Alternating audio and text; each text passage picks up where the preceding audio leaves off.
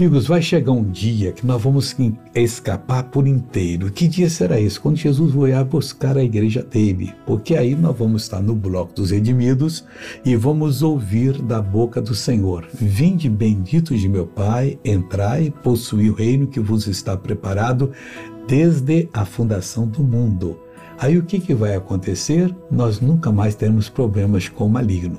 No Salmo de número 141, versículo 10, diz assim: Caiam os ímpios nas suas próprias redes. Eles fazem as redes, armam as arapucas, mas que vão cair lá até que eu tenha escapado inteiramente. Quer dizer, veio a, o, o, arrebatamento, ou chegou meu tempo de ir para os céus, eu vou escapei completamente. Aí não vou ter mais que guardar é, nenhum estatuto, porque já saí do mundo da perfeição, e o inimigo vai cair na própria rede que ele tem armado para o servo de, servo de Deus. Agora, vamos fazer oração? Você está preparado, hein? Oremos?